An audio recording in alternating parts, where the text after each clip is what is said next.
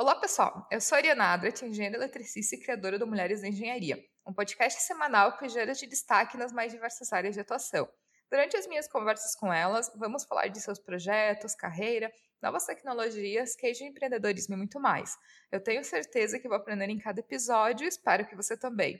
Eu quero aproveitar para avisar que o site do Mulheres na Engenharia foi desativado, mas você pode encontrar e seguir o Mulheres na Engenharia no Instagram, que é o Mulheres na Engenharia, no Twitter, no iTunes, no Spotify.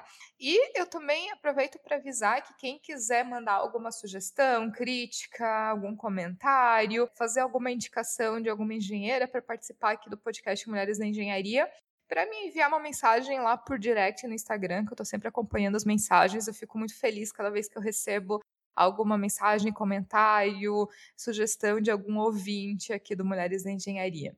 E a minha convidada para esse episódio é a Georgia Chaves, engenheira de energia que atua na área de mercado livre de energia. E exatamente sobre esse tema que vai ser o episódio de hoje. Eu acho que tem muitas curiosidades e muita informação sobre o mercado livre de energia que muita gente pode ter interesse de saber um pouquinho mais. Eu tenho certeza que eu vou aprender muito com a nossa conversa espero que você também. Georgia, seja muito bem-vinda aqui ao podcast Mulheres na Engenharia. Muito bom te receber aqui. Primeira engenheira de energia participar aqui do podcast com a gente. Então, seja muito bem-vinda. Obrigada, Ariana. Obrigada pelo convite. Eu estou bem honrada de ser a primeira engenheira de energia aqui falando. É, tenho certeza que a gente vai ter bastante coisa para conversar, né? É uma área nova e com bastante frente de atuação também. Então, espero ajudar aí nas, nas tuas perguntas e que clarei para outras futuras engenheiras, né? E, Jorge, até para a gente começar, né? Eu, eu acho muito legal a gente saber as histórias das engenheiras, porque é, a gente vê como que muitas delas, até na própria infância, começaram a ter esse estímulo pela engenharia e e da onde que surgiu, né? Porque é, eu acho que hoje em dia eu tenho um lema muito no, no podcast que a engenharia começa na infância, porque eu acho que vem muito dos estímulos, né, de quando a gente é criança e de despertar um pouquinho dessa curiosidade pelas, por essas áreas de ciência, tecnologia. Então, conta pra gente da onde que surgiu na, na tua história, de onde surgiu o interesse pela engenharia e, e o que te levou para engenharia de energia especificamente, que é uma área tão nova. É, na verdade, quando, quando eu estava é, no segundo, no primeiro ano da, da escola, é, o que aconteceu foi que existe um projeto que se chamava Meninas na Engenharia, que foi pela Universidade de Caxias do Sul que, que começou esse projeto, né? E, na verdade, o meu, o meu interesse começou aí, né? Foi um, um projeto que todo é, o ano a gente via diferentes é, engenharias, né? Então, conversava, fazia é, experimentos, ia na indústria conhecer como é que era o trabalho, né? E era justamente para desenvolver, é, existirem mais engenheiros no país, né? Assim como mais mulheres engenheiras, né? Então, para mim foi algo que foi bem relevante nesse sentido, né? É, e, eu inicialmente não queria fazer engenharia de energia, né? Meu pai queria muito que eu fizesse, é, mas no início eu queria fazer engenharia de automação e controle, né? Porque eu gostava mais dessa parte de robótica, enfim. E, e, na verdade, eu não passei na minha primeira opção, que era engenharia de automação e controle, e acabei passando engenharia de energia na, na UFSC, né?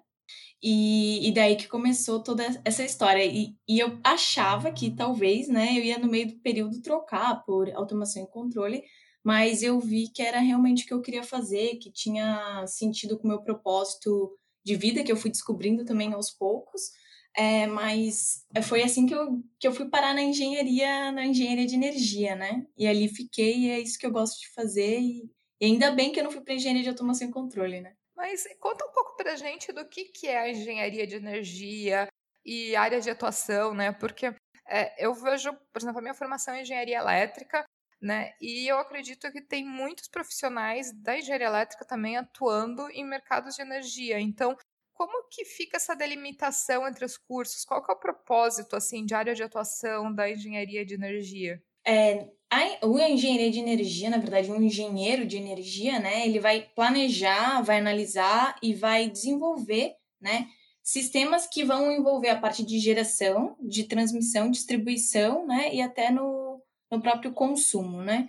É, na, na própria engenharia de energia, a gente tem um pouco de engenharia elétrica, mecânica e também tem um pouco da parte ambiental, né? Então, a, a, o engenheiro de energia, ele tem diversas frentes que ele pode trabalhar. Eu, por exemplo, trabalho numa frente que na minha época não tinha no curso, né? Que era o mercado livre de energia, né? Mercado de energia. É, mas o, o, engenheiro, ele pode trabalhar com a própria geração, né? E o, e o meu curso era um curso bem focado em, a, em energias renováveis, então eólica, solar, biogás, biomassa, e hídrica também, né? É, e nesse sentido, é, ele pode trabalhar nessa parte de geração, também tem co colegas meus que trabalham na parte de, de distribuição, transmissão. Então depende, é bem amplo o leque de opções, na verdade, que o engenheiro pode é, se focar, né? E, enfim, tem bastante, bastante opção para quem quiser fazer esse tipo de engenharia, né?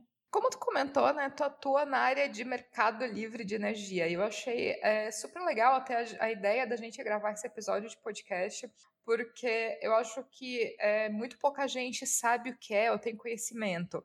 Então, quando a gente pensa de energia, por exemplo, a gente pensa na nossa casa, que a gente tem é, a casa é, conectada com a rede da concessionária de energia, que é é, ligada a um sistema único, né, do operador nacional do sistema no Brasil e onde todas as concessionárias, de maneira geral, elas estão conectadas e elas fornecem energia a todas as casas, enfim.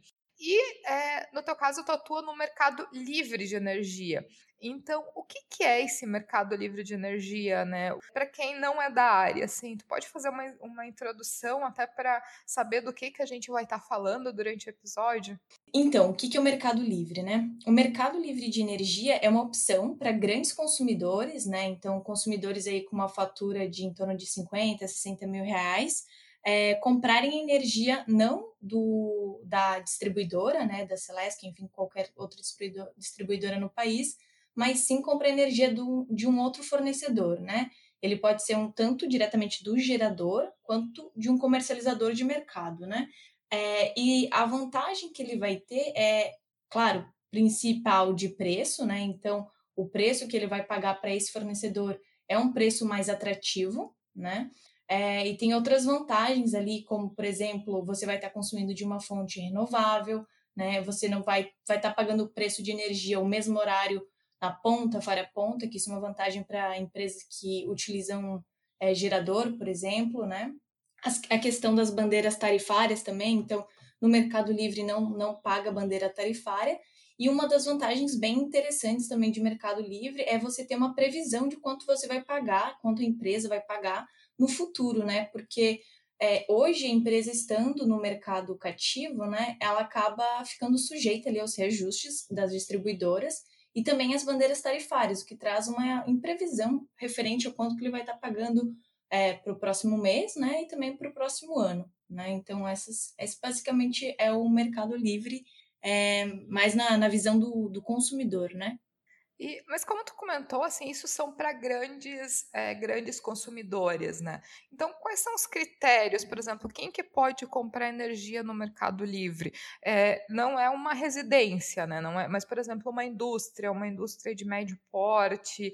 É, quais que são os critérios? E, por exemplo, se eu tenho, não sei, um exemplo, uma rede de lanchonetes que cada lanchonete individualmente ela não tem uma conta de energia tão alta, mas que juntando todas as, as lanchonetes da rede, eventualmente elas consomem muito mais do que esse valor é, que tu comentou. Então, quais são os critérios e quem pode, quem que é elegível a estar tá comprando energia no Mercado Livre?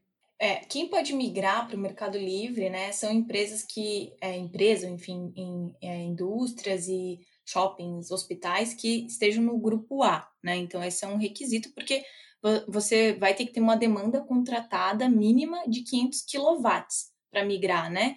E daí, no sentido. E, claro, essa, essa demanda ela pode ser a, a demanda de uma unidade ou de diversas unidades somadas, né? Desde que estejam na mesma distribuidora e também com a mesma raiz CNPJ, né? Nessa fatura.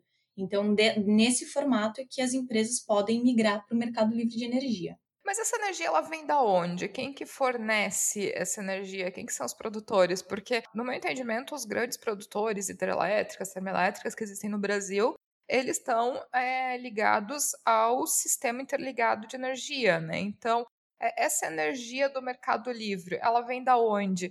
E, e qual que é o tamanho desse mercado, até comparando com o mercado tradicional, né, o mercado cativo? A energia, ela, enfim, é, o mundo físico, né, no mercado livre, ele não muda nada, né? Fisicamente, a energia vai chegar da mesma forma que chega hoje para nossa casa, enfim, para a empresa, indústria, né? A, o que, que muda apenas é o mundo contratual, né? Então, é, claro, tem diversos é, geradores, né, que vendem no mercado, tanto no mercado cativo quanto no mercado livre, né? Mercado cativo é o mercado que a gente está hoje. É, Para você ter uma ideia de tamanho do, do mercado livre, né, 30% da energia elétrica que é consumida no Brasil está no mercado livre hoje, né? Então essa energia já está já bem é um mercado que, enfim, é um mercado que foi criado ali em 1995, né? O primeiro consumidor livre foi para o Mercado Livre em 1999, então já é um mercado que é, fez os seus mais de 23 anos, né? Então é, é bastante tempo nesse sentido, né? De, de, de experiência do mercado. 30% é um volume considerável de energia, né? Então a gente pode considerar que todas, praticamente todas as grandes empresas, indústrias no Brasil hoje, elas compram energia no mercado livre e quais que são as vantagens, como tu, tu já citou, é, questão de previsibilidade, de, de, custo, né, de não ter tarifa é, de bandeira tarifária. É, tem alguma outra vantagem, assim, de por que, que os consumidores eles preferem o mercado livre e não o mercado regulado direto das concessionárias? E como é que funciona essa questão de regulamentação, assim, no Brasil hoje? O motivo principal de das empresas optarem pelo mercado livre, né? E hoje 80% do consumo industrial já está no mercado livre, é justamente por redução de custos. Então, esse é o principal motivo é, de migração de uma empresa para o mercado livre. Claro, tem outros motivos, né? Como bandeira tarifária, né? Que ele não precisa pagar, tem essa questão de energia renovável, previsibilidade, né? E, e, o mesmo preço no horário ponto e fora ponto da, da energia, né? É, esse é o principal motivo que eu enxergo hoje das empresas migrarem né, para o mercado livre. É, em relação à, à, regular, à regulação, né, a ANEL regula isso e quem é a Câmara de Comercialização que vê, então, é, os consumidores, enfim, distribuidoras, geradores, comercializadores no mercado livre. A CCE, que é a Câmara de Comercialização de Energia Elétrica, ela vê todos os agentes do mercado livre, né? Então, consumidores, geradoras, é, comercializadoras, e todo final de mês, depois de um, de um, período desse período mensal de consumo, é feito então o balanço de energia, né? A CCE ela enxerga quem, quem consumiu aquela energia, o que, que tem de contrato, e quem gerou o que tinha de contrato. Então, esses, esses contratos têm que zerar é, contratualmente quem gerou e quem, consu, uh, e quem consumiu no mercado, no mercado livre, né? Tu comentou, é, Jorge, tu comentou a questão de renováveis, né? É, qual que é a relação entre mercado livre e renováveis? Porque é, existe uma relação de que a energia é disponível no mercado livre, ela vem de fontes renováveis, majoritariamente, ou num percentual maior do que a energia de maneira geral, é, como que é essa relação, né? Que relação que existe entre mercado livre e energia mais limpa?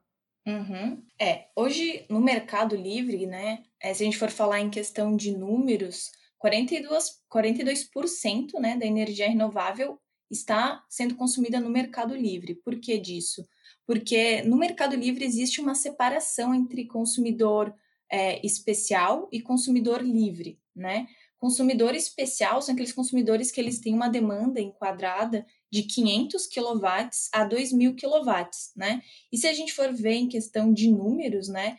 Hoje existem muito mais é, consumidores especiais do que livres, né?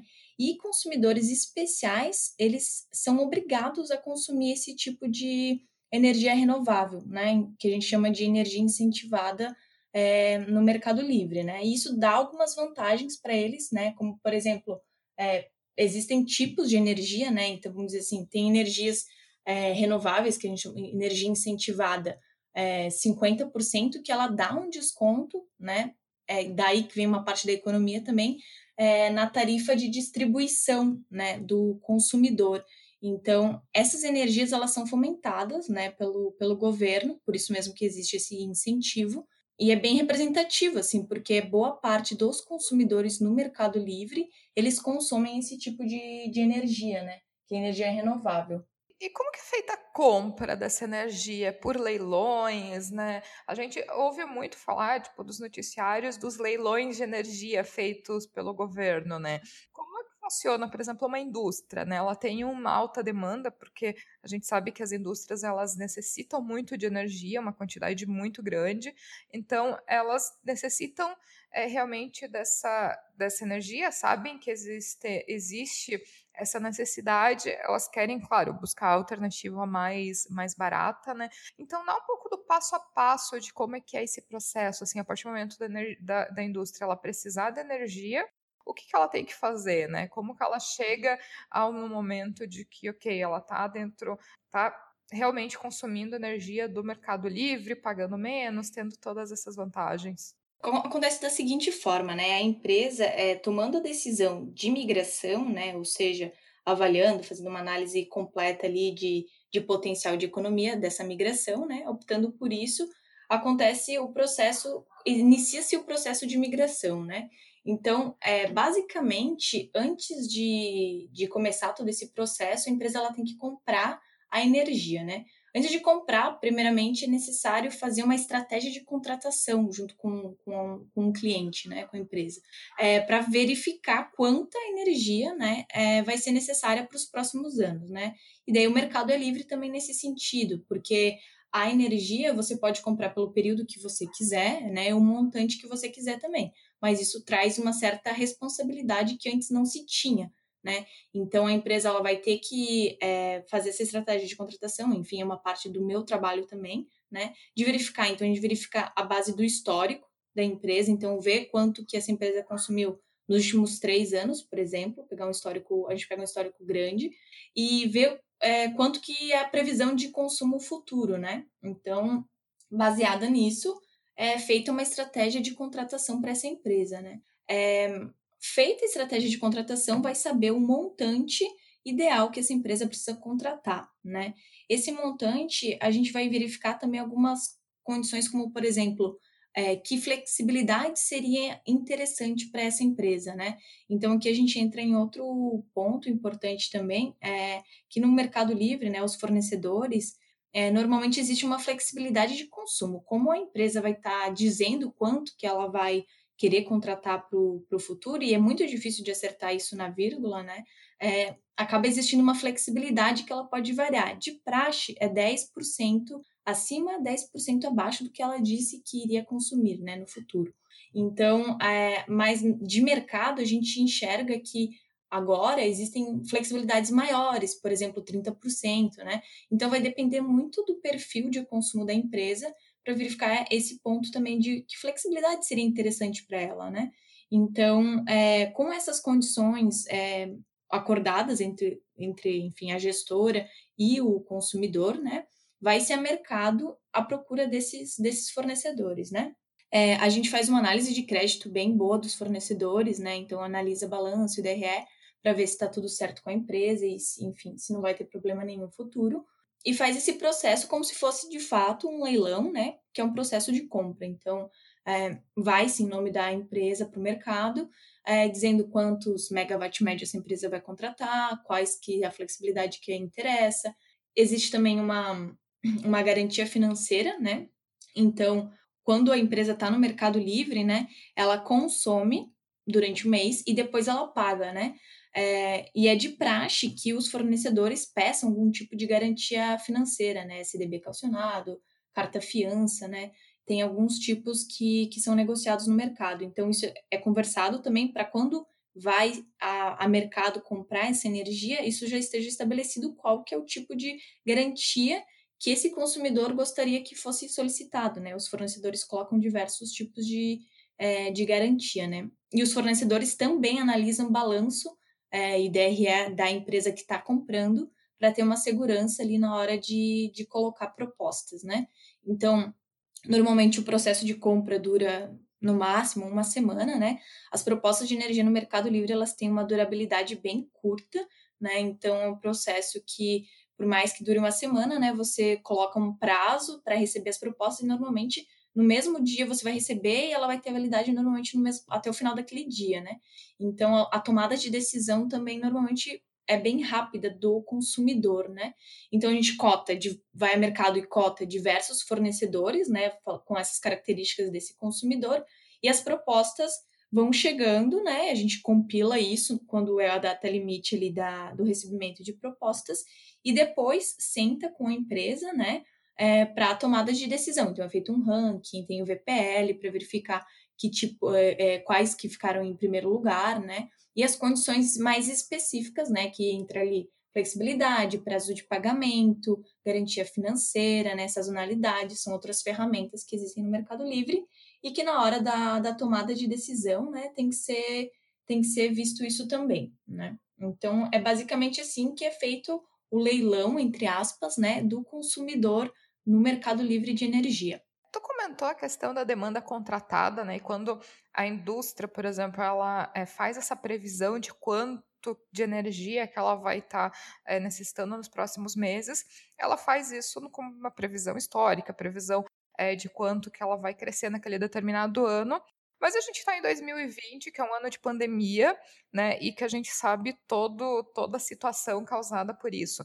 Então, numa situação assim de uma indústria que ela já tem a demanda contratada nos próximos meses, é, e ela já tem a demanda contratada nos próximos meses e acontece uma pandemia e eventualmente a demanda pelo produto dela cai é, bruscamente, e com isso a demanda dela de energia também cai bruscamente, porque ela já não tem tanta produção, né? Como é que é tratado isso? Assim, ela continua tendo que pagar o valor da demanda contratada? Existem instrumentos legais que protegem o consumidor, nesse caso, mesmo sendo consumidores grandes, mas que protegem o consumidor? Como é que está sendo tratado isso durante esse ano? Bem legal a tua pergunta. É, então, acho que é importante a gente antes é, falar do conceito de demanda e consumo. A demanda é com a distribuidora, né? A demanda contratada em quilowatt e não em megawatt-hora ou megawatt médio. A parte da energia, ela é negociada no Mercado Livre. Então, se você for imaginar a bitola de um cano, né? A bitola é a demanda contratada que existe essa demanda mínima de 500 kW, né? E a energia, que é em megawatt-hora, é a água que corre ali dentro. Então, a água, enfim, a energia em megawatt-hora, megawatt médio, é o que vai ser negociado é, no Mercado Livre, né? Em quesito do, do que aconteceu agora com a pandemia, né? De fato, muitas empresas reduziram bastante o consumo, né? Então, aconteceu que empresas que não tinham a flexibilidade tão alta, né, além desses 10%, acabaram tendo que renegociar os contratos e negociar prazo de pagamento e tudo mais. Então, foi algo que foi visto, né, e pelo mercado ter esse certo tempo, né, as negociações foram negociações tranquilas, assim, né, é, todo mundo entendeu, né, tanto o fornecedor quanto o consumidor, que algumas concessões iam ter né, iam ser necessárias para manter o, o, mercado saudável, né? Em relação à demanda, né, como foi com a distribuidora, é, não teve o que ser feito, né? Porque essa demanda é, tem, tem, tem tempo para a, a distribuidora reduzir a demanda e tudo mais.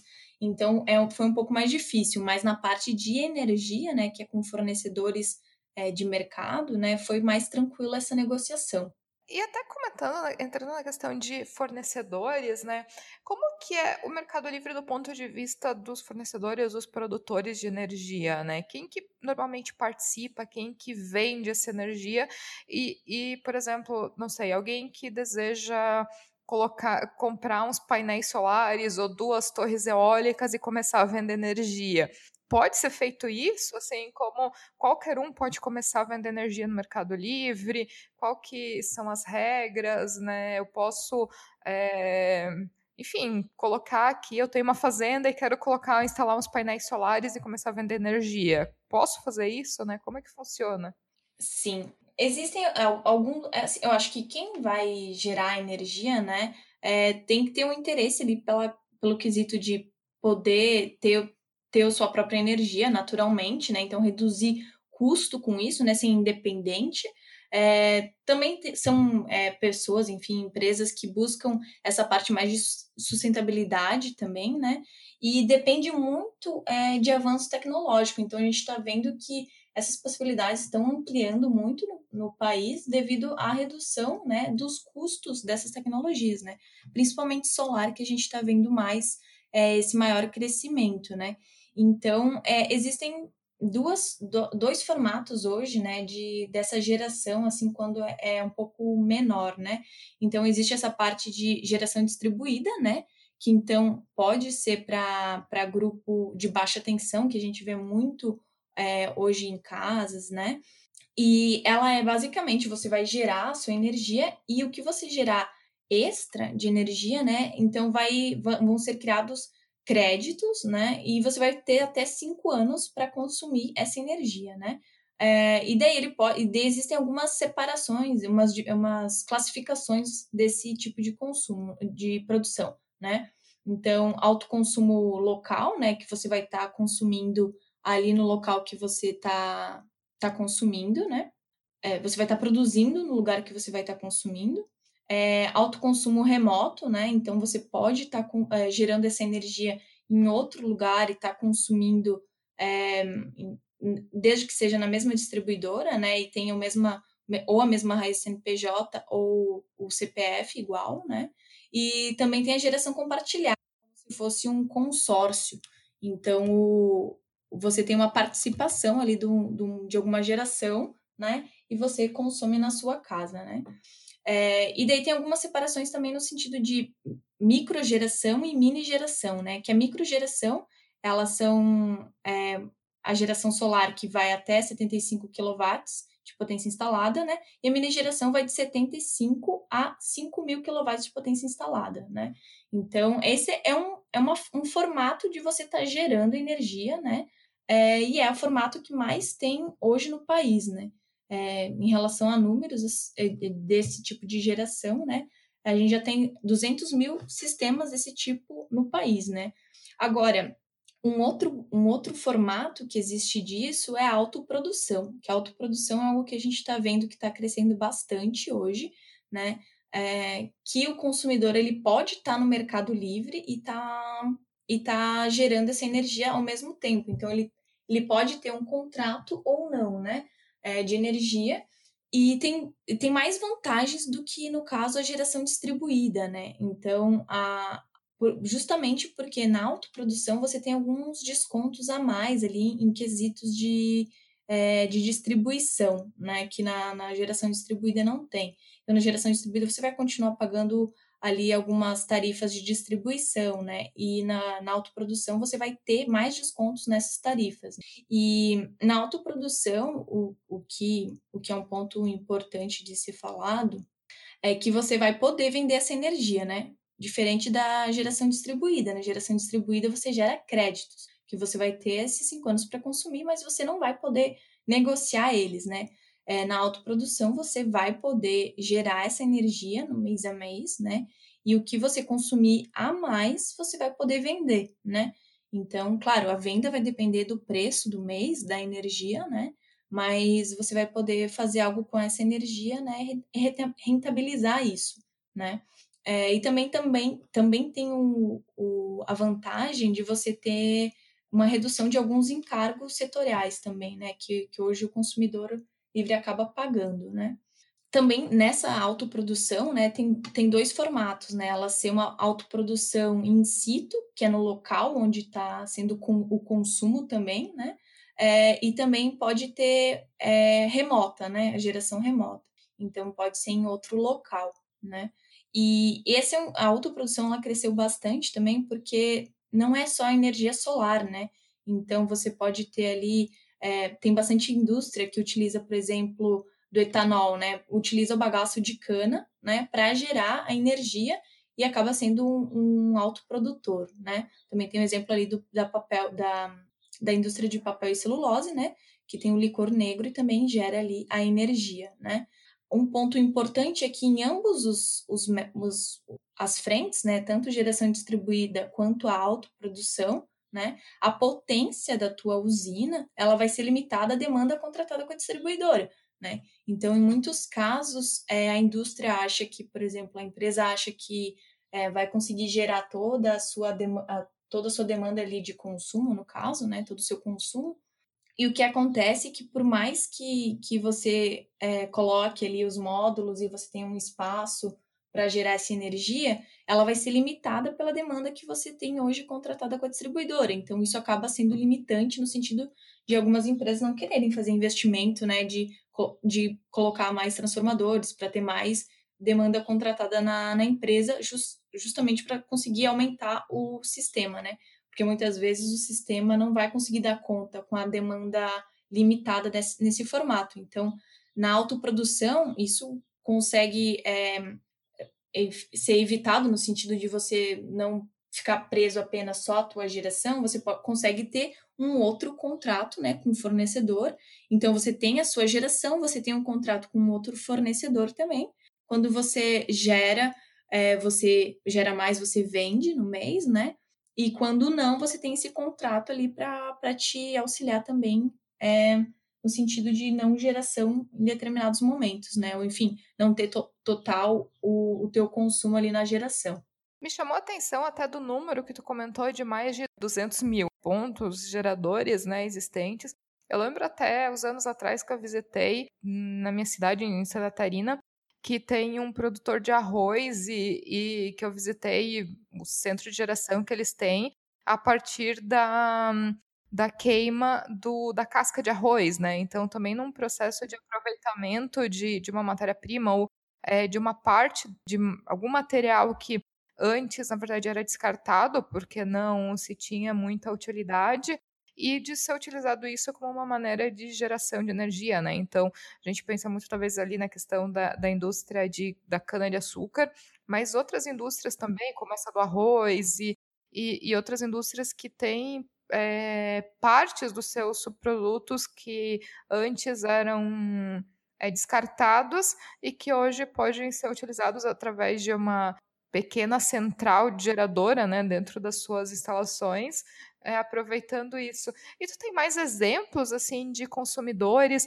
tanto nessa questão de geração quanto é, exemplos de consumidores, de maneira geral, do Mercado Livre, das soluções que eles encontraram e que foram adotadas, assim, até visando tirar um melhor proveito, né, do, da, das vantagens, né, de estar comprando energia no Mercado Livre por preços mais acessíveis. Sim, a, a geração, mas de sistema de, de GD é justamente por isso, porque o GD ele é, tem residencial muito cresceu também, né? Então, nesse sentido, por isso que tem muito mais do que autoprodução, né? Autoprodutores nem se compara com a quantidade de, de geração distribuída, justamente porque geração distribuída é algo que a baixa tensão consegue fazer, a gente em casa consegue fazer, né? Já autoprodução, não. Você tem que estar tá no grupo A né? Então é bem mais restrito, né? Por isso que existem muito mais geração distribuída. E isso que você comentou ali da, é, de utilizar é, o, os resíduos, né? É uma coisa bem, bem bacana mesmo. Eu acho que é o caminho para para a gente resolver um monte de problema em relação a isso, né? É, esses resíduos que, que a gente gera, né? E, e o que está mais tendo mesmo, é, Ariana, é a geração através da energia solar, né? Fotovoltaica, né? Então, tem ainda muito de, de resíduos, assim, mas principalmente aqui no, em Santa Catarina, a gente está vendo crescer mais nesse sentido de fotovoltaica. Então, como os sistemas estão reduzindo bastante né, o, o, custo, as empresas estão vendo como um formato de investimento, né? São investimentos bem altos, né? Assim, dependendo do tamanho do teu sistema mas é, é, é a frente que a gente está vendo mais crescer, assim, claro que eu acho que o exemplo que você deu, às vezes é um exemplo um pouco mais, mais pontual nesse sentido, né, então a autoprodução até no, extra, no estado, ela começou a, a crescer agora, né, então antes não tinha muito isso da autoprodução, né, e, e um formato também que, que pode estar tá acontecendo, que eu acho que talvez seja esse exemplo que você deu, é quando a geração ela não é vista, ela não é não, ela não vai para a rede, né? Então, uma coisa é você ser classificado como autoprodutor e você conseguir injetar essa energia extra que você está gerando no sistema e ser contabilizado isso.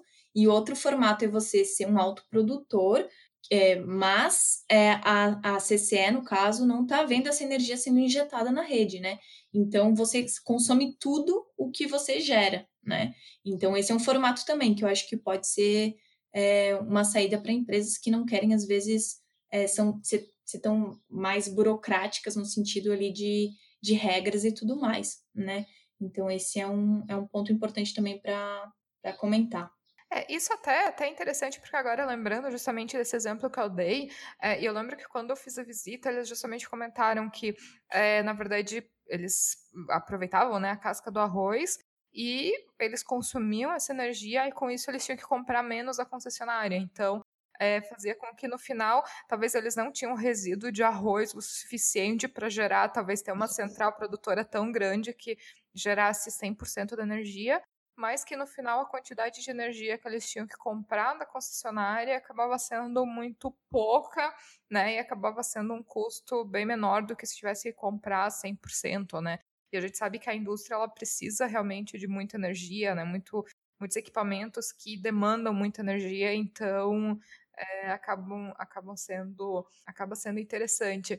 E tu vê alguma tendência, talvez, das indústrias grandes é, mas não essas indústrias de que têm algum tipo de resíduo, por exemplo, a indústria como essa de, de, indústrias relacionadas à agricultura, que tem esse, essa, esses resíduos de biomassa, mas indústrias em geral, né? Por exemplo, não sei, uma fábrica de, de calçados, sei lá, uma indústria qualquer de uma área que não tem esse tipo de resíduo, buscando ser autoprodutores, assim, buscando a produzir energia internamente, seja através de solar, seja através de alguma, alguma outra maneira de produzir parte da sua energia internamente? Sim, tem uma, uma tendência a isso crescer, né? Justamente porque é, os sistemas estão ficando cada vez mais baratos, né? Então, eu acho que conforme for é, a gente, eu, a gente não enxerga ainda, né? Eu não enxergo ainda como um momento é, para investir na, na energia solar, no caso, para a indústria, né?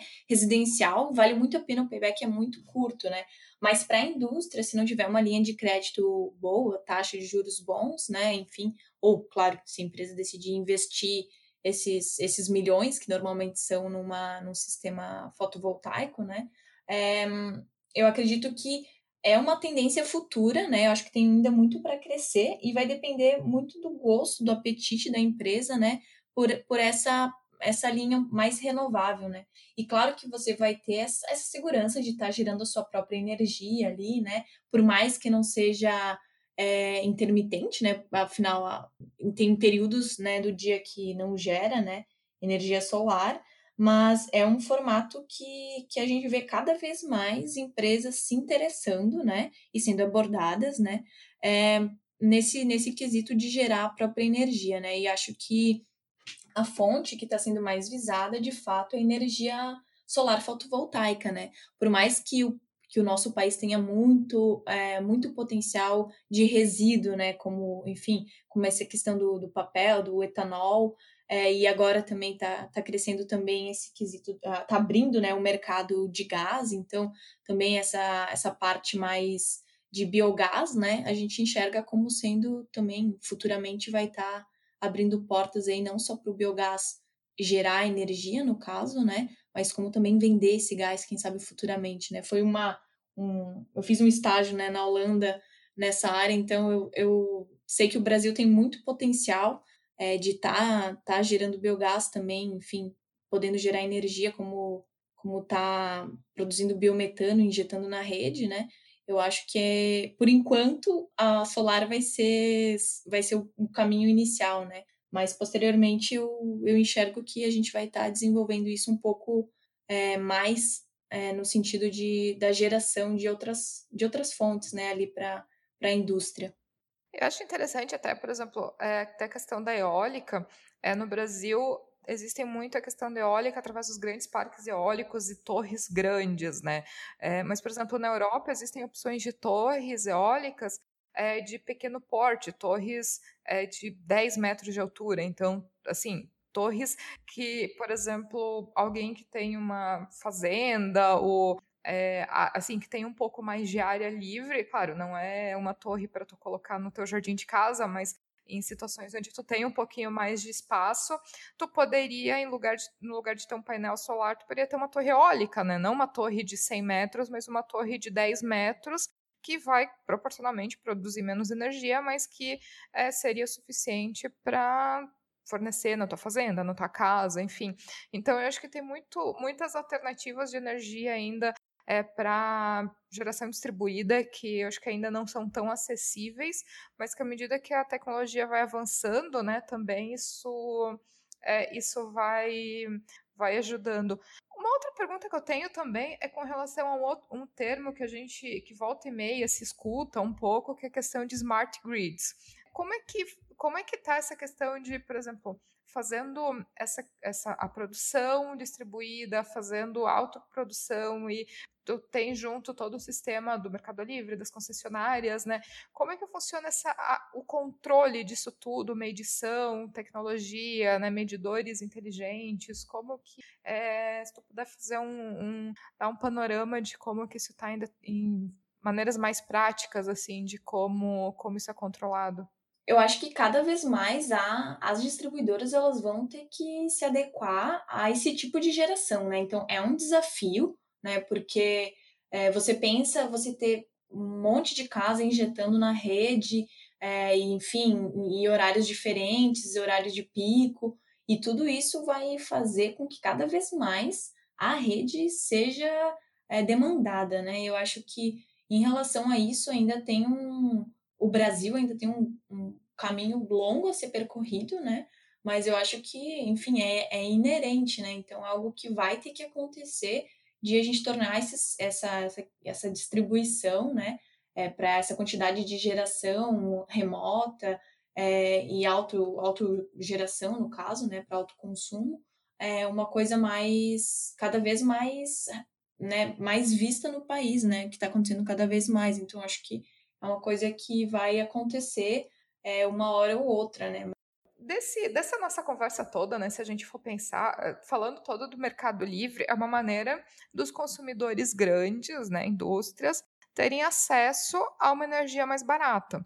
Mas quando a gente pensa né, nessa questão de eles terem acesso a uma energia mais barata, significa que nós, consumidores residenciais de baixa tensão, estamos pagando uma energia mais cara. Então, no final das contas, se alguém é beneficiado, alguém paga essa conta no, no final e são todos os milhões de consumidores que é, pagam essa conta de energia todos os meses, que tem, estão sujeitos a bandeiras tarifárias, que é, enfim, muitas vezes nem entendem porque mudou de bandeira tarifária, mas que só estão vendo que a sua conta está mais cara no final do mês. Então, é, a gente vê, é interessante o fato de ter um mercado livre de energia, que é uma alternativa para os grandes consumidores, mas, por outro lado, também é um problema no sentido de que os consumidores residenciais de baixa tensão pagam muito caro pela sua energia, né? Não é o mesmo valor para todos. Então, como que tu vê de tendência, até do Mercado Livre, a questão de regulamentação, é, da questão tarifária mesmo, de talvez abrir o Mercado Livre a mais opções de consumidores, consumidores até um pouco menores. Eu vejo também que outro problema que a gente tem é que justamente os grandes, grandes consumidores têm acesso a essa energia mais barata, mas talvez quem está começando uma indústria, né, um negócio pequeno ainda, ele não tem acesso, então ele já vai começar pagando uma energia mais cara e muitas vezes não sendo tão competitivo, né? Então a gente pode pensar de algumas maneiras que, que tem as suas desvantagens também. Então, como é que tu vê essa questão de abertura do mercado livre para mais tipos de consumidores, chegando na baixa tensão, né? Porque hoje está mais restrito à alta tensão. Então, como é que está essa tendência? Uhum, legal, legal pergunta.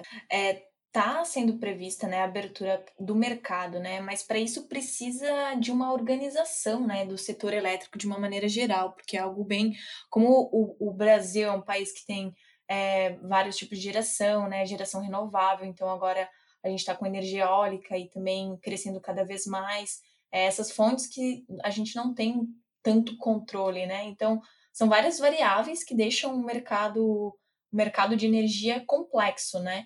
E claro que a abertura do mercado também, né, deixaria ainda mais complexo, né, nesse sentido.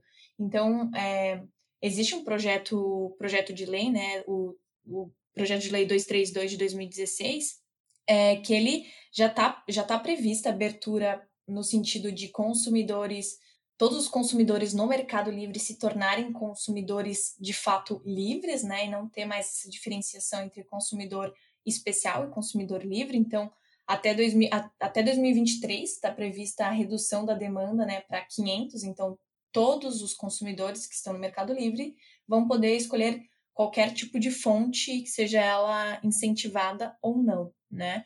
E sim, está prevista a abertura é, do mercado para baixa tensão também, né? Então, é, só que com isso, como eu comentei anteriormente, existem vários desafios, né? Então, como é que a CCE, que é a Câmara de Comercialização de Energia Elétrica, vai enxergar todos esses consumidores, todos esses contratos, toda essa geração que vai ter no país também.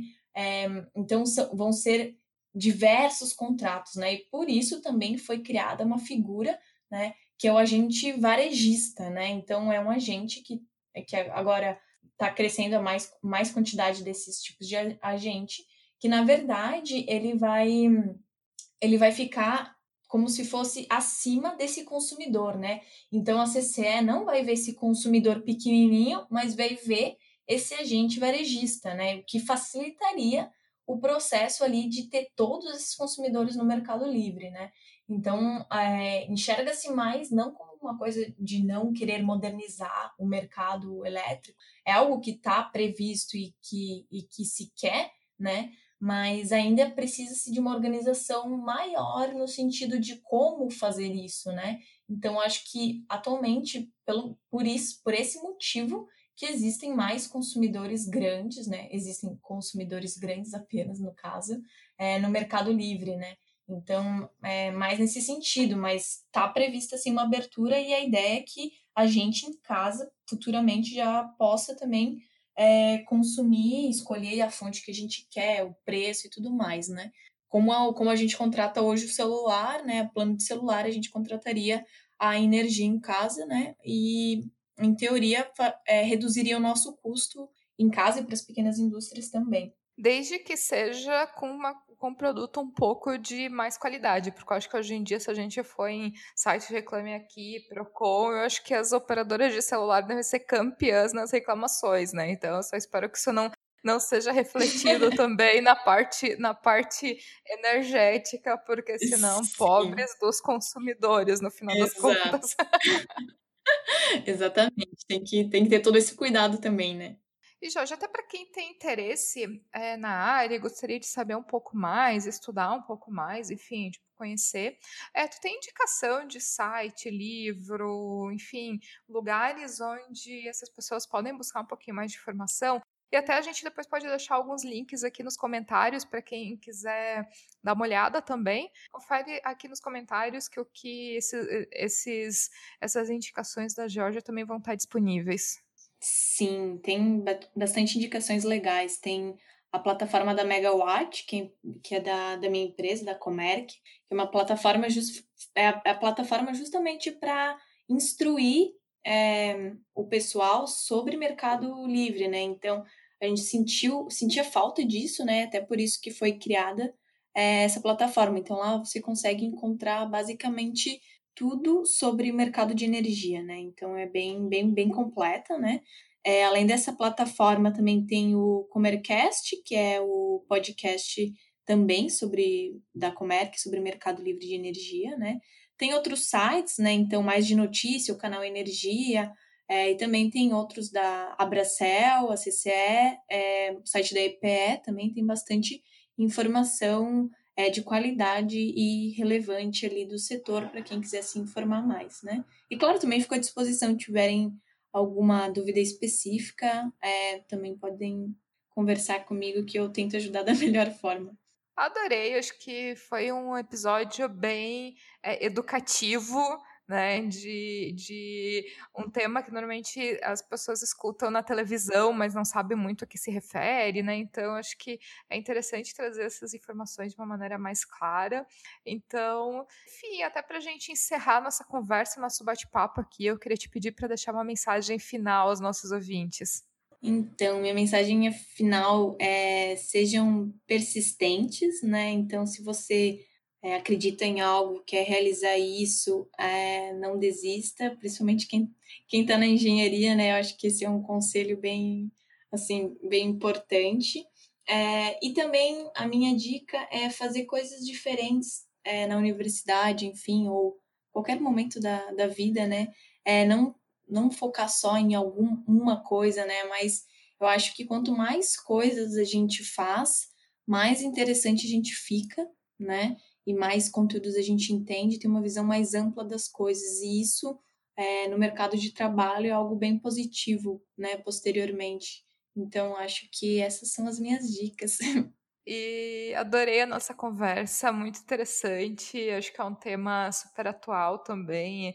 Essas questões, né, de, de entrar um pouquinho de renováveis, né? Acho que é sempre um tema muito interessante que o pessoal tem muita curiosidade. Então, eu quero realmente te agradecer muito pela participação, adorei. E, enfim, muito obrigada pelo teu tempinho e pela, pela nossa conversa. Ai, obrigada a você, Ari. Adorei também muito. Obrigada pela oportunidade. E, enfim, desejo toda a sorte para o podcast que mais mulheres maravilhosas engenheiras venham aqui falar sobre as coisas que elas fazem e como que elas estão mudando o mundo. E se você que está ouvindo tiver algum comentário, crítica ou sugestão, me envie um comentário lá pelo Instagram do Mulheres em Engenharia ou arroba Mulheres em Engenharia. E se você gostou desse episódio, ficarei muito feliz se puder compartilhar com outras pessoas que podem gostar também. Um abraço e até o próximo episódio.